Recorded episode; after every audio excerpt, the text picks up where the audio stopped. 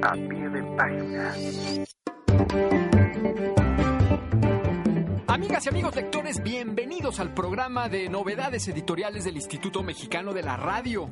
La Academia Mexicana de la Lengua lanzó una colección de clásicos de la lengua española con el propósito de balancear la presencia de autores, de historiadores y críticos americanos en la colección de clásicos de la lengua española de la Real Academia de ese país de España. Los libros más recientes de esa serie de libros imprescindibles del español son dos grandes tomos antológicos de la obra de Alfonso Reyes. El editor de esa selección de más de 2.000 páginas del trabajo de don Alfonso es Adolfo Castañón, uno de los principales conocedores de las más de dos docenas de volúmenes que conforman las obras completas del gran narrador y poeta regiomontano. Adolfo Castañón, quien lleva largos, largos años estudiando los más diversos ángulos del máximo prosista en nuestra lengua, según las palabras nada menos que de Borges, ha aceptado conversar conmigo y con usted sobre una de las personalidades más relevantes de la cultura mexicana del siglo XX a propósito de esta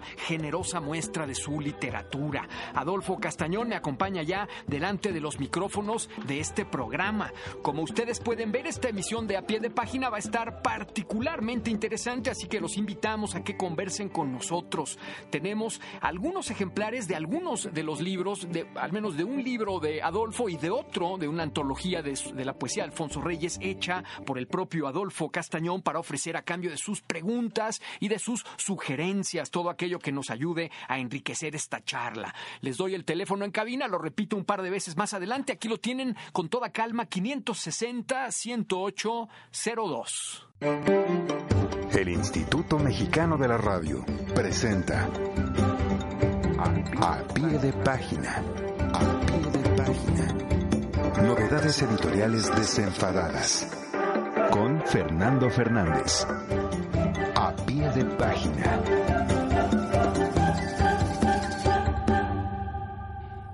Querido Adolfo Castañón, un verdadero gusto recibirte esta tarde frente a los micrófonos de este programa. Para mí también, Fernando Fernández, es un gusto estar aquí en Mayorazgo número 83, en esta fecha memorable inolvidable, que es el 2 de octubre, lunes 2 de octubre de 2017, en este tu nombrado, famoso, renombrado, codiciado, célebre programa. Muchas gracias por tu hospitalidad y gracias a nombre de la Academia Mexicana de la Lengua y quizá diría yo de Alfonso Reyes, que es realmente, digamos, el verdadero sujeto de nuestra conversación del día de hoy. ¿Cómo podrías presentar a Adolfo Castañón a mucha gente que nos escucha y que nunca ha, nunca ha oído hablar, digamos, de esta colección, de esta nueva colección de la Academia Mexicana de la Lengua? ¿Cómo presentarías esta colección de clásicos de nuestra lengua que patrocina y que lanza la Academia Mexicana? Bueno, yo diría que la colección que auspicia la Academia Mexicana de la Lengua es una colección como diría nuestro director Jaime Labastida, no, no políticamente correcta, sino correcta en un sentido quizás humano amplio, porque es una colección transatlántica en la que está presente el cantar del Miocid, la historia verdadera de la conquista de Nueva España de Bernal Díaz del Castillo, la gramática de Nebrija, la Celestina de Rojas, el Buscón de Quevedo, conviviendo con la grandeza mexicana de Bernardo Balbuena, conviviendo con autores mexicanos como Martín Luis Guzmán, cuya edición de El Águila y la Serpiente, hecha por Susana Quintanilla también se edita en el marco de esta colección y con Alfonso Reyes, cuya antología en dos volúmenes, Visión de México, digamos, es la materia de mi colaboración en ese catálogo. ¿Cómo definiría yo a la colección? Pues yo diría que es una colección a la altura de los tiempos transatlánticos, a, a, la altura de los tiempos cosmopolitas que vivimos, en la cual la cultura española el catálogo producido por la RAE, originalmente por Francisco Rico, por la colección Galaxia Gutenberg, por la, por la Real Academia Española, convive, se compagina con la inteligencia con las aportaciones mexicanas, de modo tal que, por ejemplo, en el caso del CID, claro, viene la edición de Montaner, pero la edición de Montaner viene acompañada de unas páginas o unas palabras de Margit Frank. En el caso de Bernal, viene acompañado, Bernal Díaz del Castillo, viene acompañado de unas páginas de Miguel Portilla. En el caso de Antonio de Nebrija, viene acompañada de las páginas, acompañado de las páginas de doña Ascensión Hernández Treviño de León Portilla. En el caso de El Buscón, viene acompañado de páginas de don Aurelio González. Y en el caso de Miguel de Cervantes, viene acompañado también por colaboraciones de Margit Frank y de Aurelio González. El común denominador de, estas ediciones, bueno, ya mencioné la de Susana Quintanilla y la del propio Castañón, eh, es una alta atención a la recepción del texto en función de las notas, en función del aparato crítico, en función del texto como materia de estudio, de ritualización eh, de la, del conocimiento. Y creo que esta colección es una aportación yo diría que no solo correcta, pero correcta, digna, decorosa, académica, a la cultura mexicana, a la cultura hispanoamericana, a la cultura hispánica en general. Van a seguir otras. Está en prensa, en proceso editorial, más bien la edición que hará Vicente Quirarte de la novela Federico de Federico Gamboa Santa y algunas otras eh, propuestas. Entonces, creo que es una propuesta inédita, en muchos sentidos. En uno de los sentidos es que es una propuesta que implica un trabajo de equipo, de organización, tanto de los participantes españoles, de las empresas y entidades españolas, de los centros de estudios en España, como de los mexicanos, una conciliación también de orden editorial.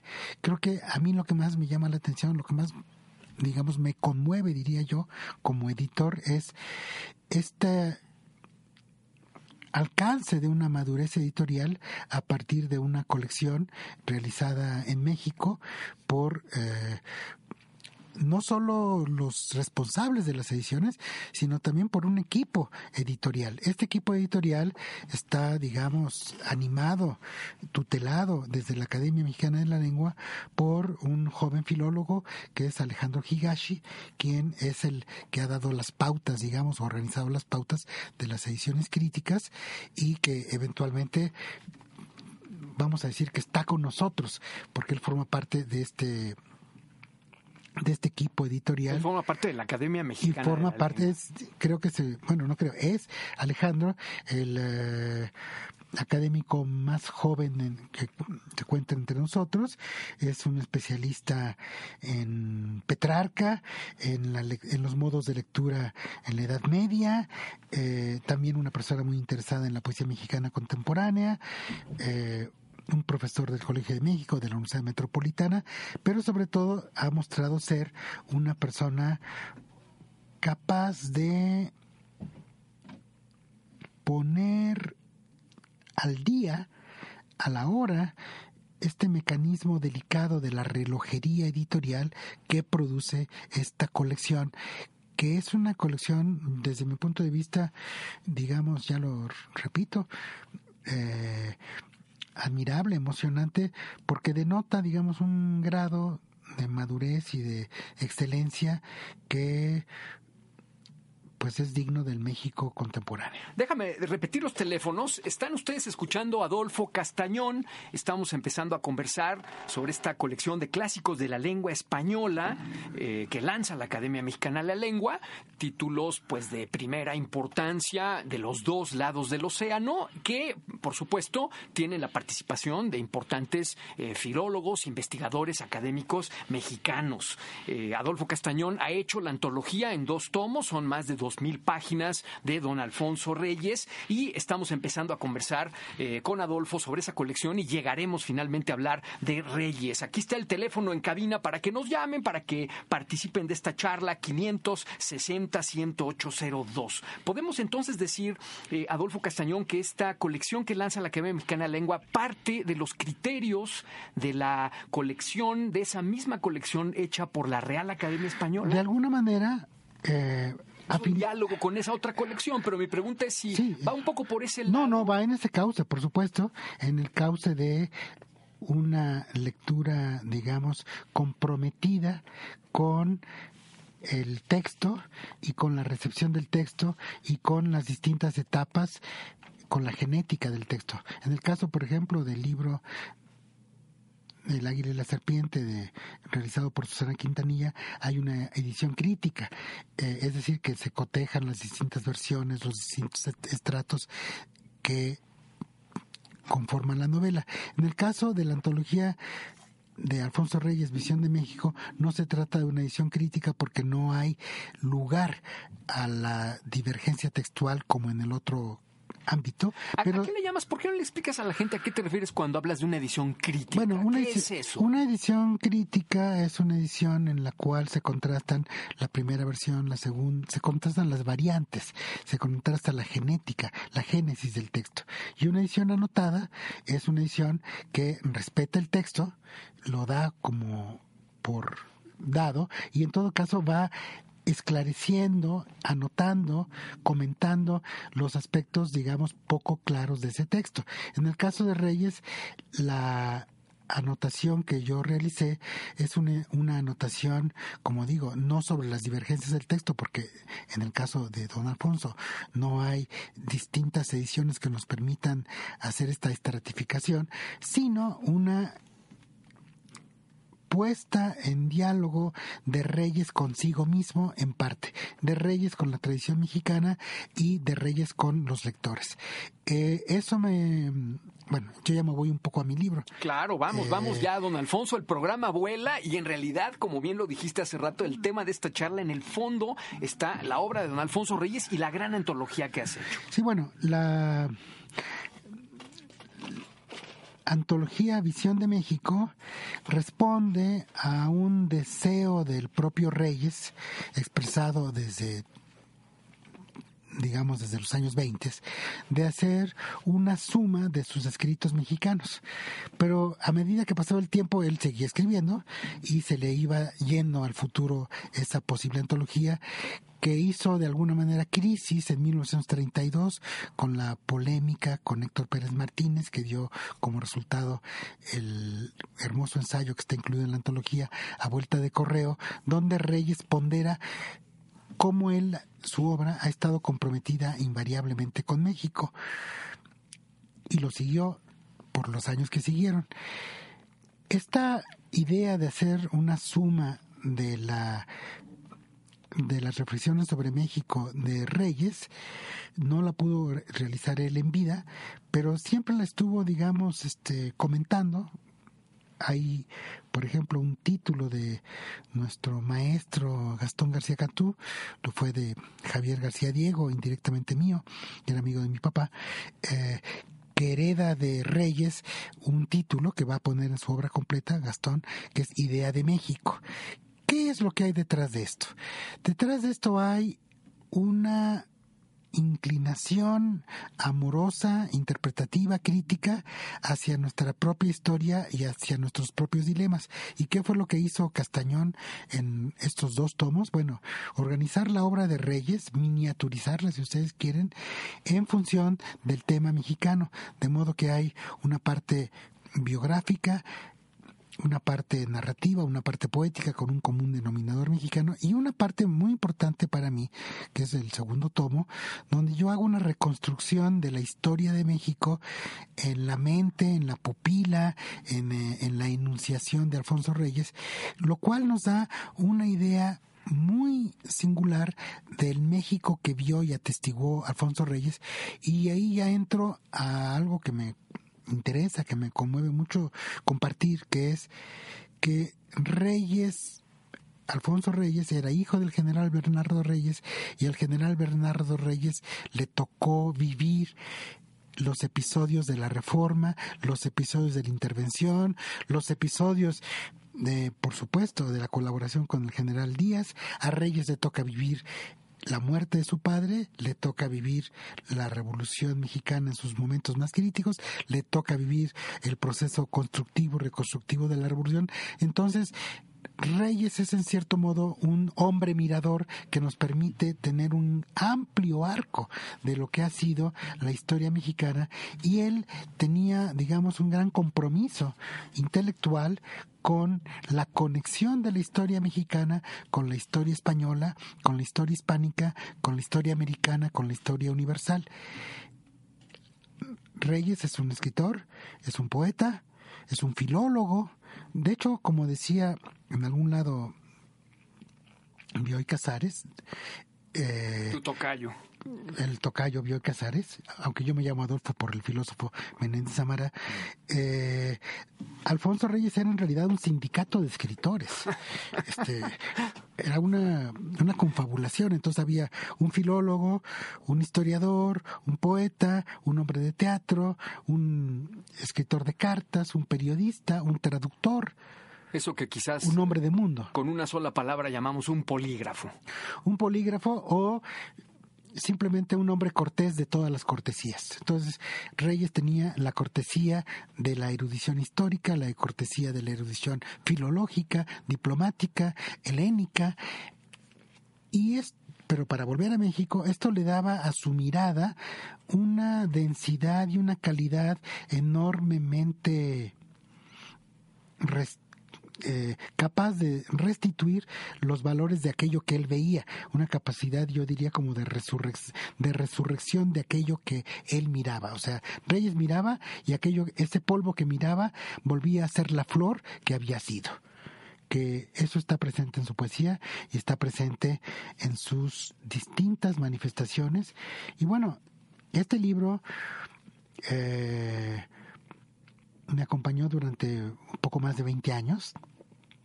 Pues un viejísimo proyecto antológico que tenía es un proyecto antológico que primero iba a ser publicado por la colección de archivos, pero viene de tiempos anteriores, viene del momento en el cual en el 1978, por ahí, como lo digo en la introducción, eh, Carlos Monsiváis eh, asigna una serie de tareas a los colaboradores del suplemento de la cultura en México de la revista Siempre, que todavía existe, con la dirección de doña Beatriz Pajés, heredada de Pajés Yergo.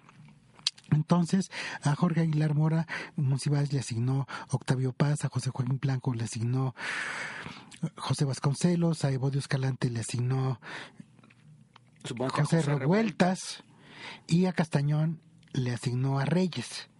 Eh, y, y, Castañón se lo tomó en serio, digamos, durante 20 años y dio como resultado este proceso. Claro, este no es el único libro que yo he escrito sobre ellos, he, he escrito muchos más, pero de alguna manera todos esos libros han sido como la preparación de esta suma que yo creo que es una un lujo que yo me pude dar y que es un lujo que comparto con el público y como dije en la presentación que se realizó y eso me gustaría detenerme en eso, el 13 de agosto de este año en el Palacio de Bellas Artes, dije yo me siento como el albañil que estaba muy amorosamente entretenido en los detalles de la casa, pero ya terminó de construir la casa y tiene que entregar las llaves. Entonces, esta presentación aquí hoy, 2 de octubre, en el programa del IMER a pie de página de Fernando Fernández es en cierto modo uno de esos episodios en los cuales el albañil Castañón le entrega al público las llaves de la casa para que pueda el público hacerse de ella. Y me detengo en el tema de coincidencia que presentamos, tuvimos la afortunada presentación de la colección clásicos de la lengua española con quienes ya he dicho, Felipe Garrido, Jaime Labastida, Susana Quintanilla, Alejandro Higashi y yo, el 13 de agosto. ¿Qué es el 13 de agosto? Es el día en el que cae México Tenochtitlan. Es el día en el cual podemos decir que a partir de ese día la lengua oficial de México es el español. porque antes lo que se hablaba era náhuatl, pero a partir de ese día es el español el que va a ser la lengua dominante y se dio por la, la rifa, digamos, de las fechas que el calendario es una fecha que hubiera apreciado don Alfonso. Es una fecha que hubiera apreciado don Alfonso, que hubiera apreciado Borges y que también coincide con el aniversario luctuoso del fallecimiento de Jorge Cuesta. Muchas, muchas gracias por sus llamadas. Repito nuevamente el teléfono, todavía vamos a estar unos minutitos aquí con ustedes al aire. Estamos conversando con Adolfo Castañón, quien lleva largos, largos años preparándose para este libro que entrega finalmente en dos tomos. Son dos mil páginas de obra de Alfonso Reyes con tema mexicano, con notas profusas, agudas, oportunas del propio Adolfo Castañón. Es un libro que aparece, decíamos, en dos tomos como parte de la colección de clásicos de la lengua española de la Academia Mexicana de la Lengua. Decíamos que todavía vamos a estar unos minutitos, así que aquí tienen el teléfono 560 108 02. Te paso alguna pregunta, Adolfo. Eh, eh, por ejemplo, Jazmín Pineda de Aragón dice que felicita al programa, muchas, muchas gracias, y que te quiere preguntar si en una sola frase, Adolfo Castañón, puedes decirnos qué es lo que hace extraordinario a don Alfonso Reyes. Bueno, lo acabo de decir hace un momento, esta capacidad de mirar un tepalcate, un fragmento, una piedra, un, un puñado de polvo, mirarlo, nombrarlo y descifrar en ese polvo la flor que era.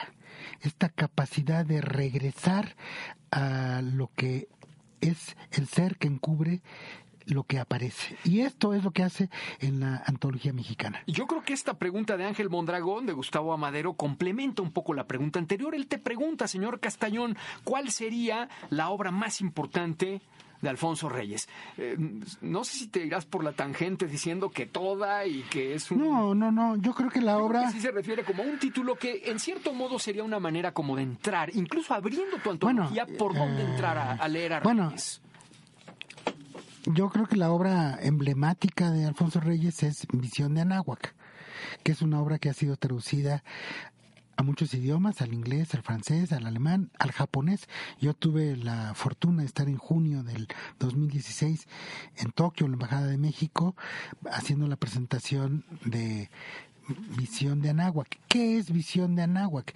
Visión de Anáhuac es el libro que escribe un desterrado mexicano de la Revolución en 1911, 12, 13, que se publica en 1915 y que resume, por un lado, la nostalgia que tenía Reyes de ese México perdido por la revolución la nostalgia de ese México que no vio, pero que imaginó que es el México que pudo haber visto Bernal Díaz del Castillo, que conoció Moctezuma, que conoció Cortés, que conoció la Marina, la Maninche, que conoció Zumárraga, que conoció Fray Pedro Elegante, y un poco el atisbo, la nostalgia premonitoria del México que viene, que es el México de las desecaciones, el México que trabaja en la desecación de los lagos, que trabaja en la polvareda que dirá más adelante en la homilía del polvo. Entonces yo diría que,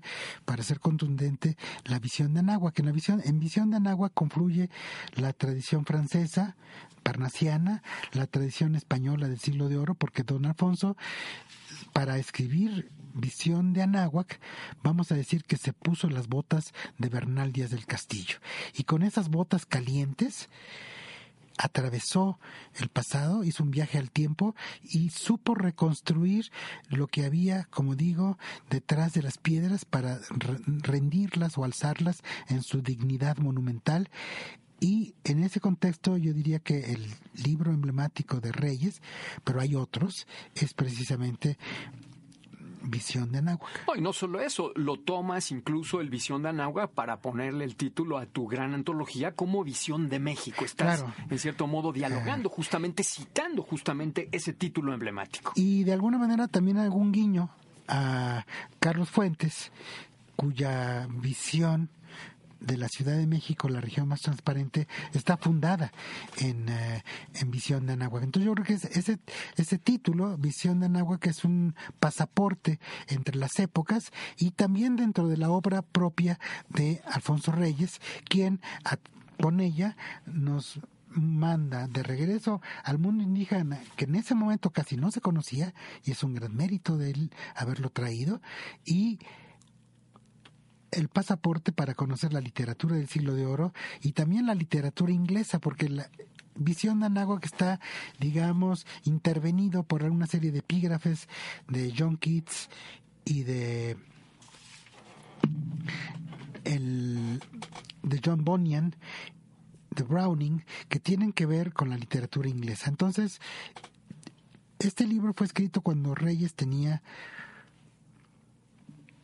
menos de 30 años y es una admirable muestra de cómo este escritor, joven escritor, era capaz de dominar los diversos hilos de la tradición que lo conformaba muy significativamente Reyes siguió fiel a esa visión y podríamos decir que él siguió escarbando ese mismo texto y de ese texto van a producirse otros textos como Moctezuma y la Eneida mexicana que tienen que ver con la con otro es un título de él con el título de la interrogación nacional. ¿qué significa ser mexicano que significa haber sido mordido por el sueño mexicano. Enrique Castillo de Benito Juárez te pregunta si hay algún criterio, Adolfo Castañón, para establecer pues el tiempo que debe transcurrir para considerar como clásica una obra literaria. Ah, bueno, yo creo que no se puede generalizar, hay casos y casos, porque hay escritores que son clásicos en vida, como lo fue Rubén Darío, Octavio Paz o Jorge Luis Borges, pero para ser, digamos, este consecuente, yo diría que por lo menos una generación que pase el purgatorio de una generación para... Que son 25 años. Entre 25, digamos entre 15 y 30 años, para saber si realmente el personaje hizo atravesó bien el río del tiempo. Miguel Ángel González, académico de la UNAM, que dice que algún día le gustaría participar como invitado, por supuesto que sí, dice que le encanta el programa y que te felicita Adolfo Castañón. Eh, Jorge Pérez García de Catepec, él dice, él parte aquí de un presupuesto que no sé si sea real, te lo pregunto, él dice, Alfonso Reyes se opuso al fascismo y que si esto se refleja en su obra. ¿En qué sentido se opuso al fascismo y dónde está, dónde ah. podemos encontrar eso en su obra? Bueno, Alfonso Reyes se puso al fascismo haciendo un albergue para los que huían de él, como fue la Casa de España en México. Entonces, en su obra se puede encontrar en distintos textos sobre los escritores, digamos, refugiados, pero yo pensaría que en textos que tienen que ver con la misión de la universidad como voto por la Universidad del Norte pudiera encontrarse, pero más militantemente yo diría que en su poesía, en su el fascismo es una ideología del allanamiento, de la uniformidad, eh, por la tecnología y por la, digamos, llaneza ideológica. Y yo creo que en textos como contra Jeringonza Reyes practicaría eso y también con su propia vida, con su propia actitud. En un artículo que yo acabo de publicar en el blog de mi querido amigo Fernando Fernández, hago... Oye, me suena, ¿eh? Hago un retrato de Reyes y sus perros fotografiados por Giselle Freund. Y ahí muestro cómo Reyes estaba muy comprometido con la figura de los intelectuales que huían del fascismo en México, haciéndose amigo de ellos, dándoles albergue, buscándoles chamba.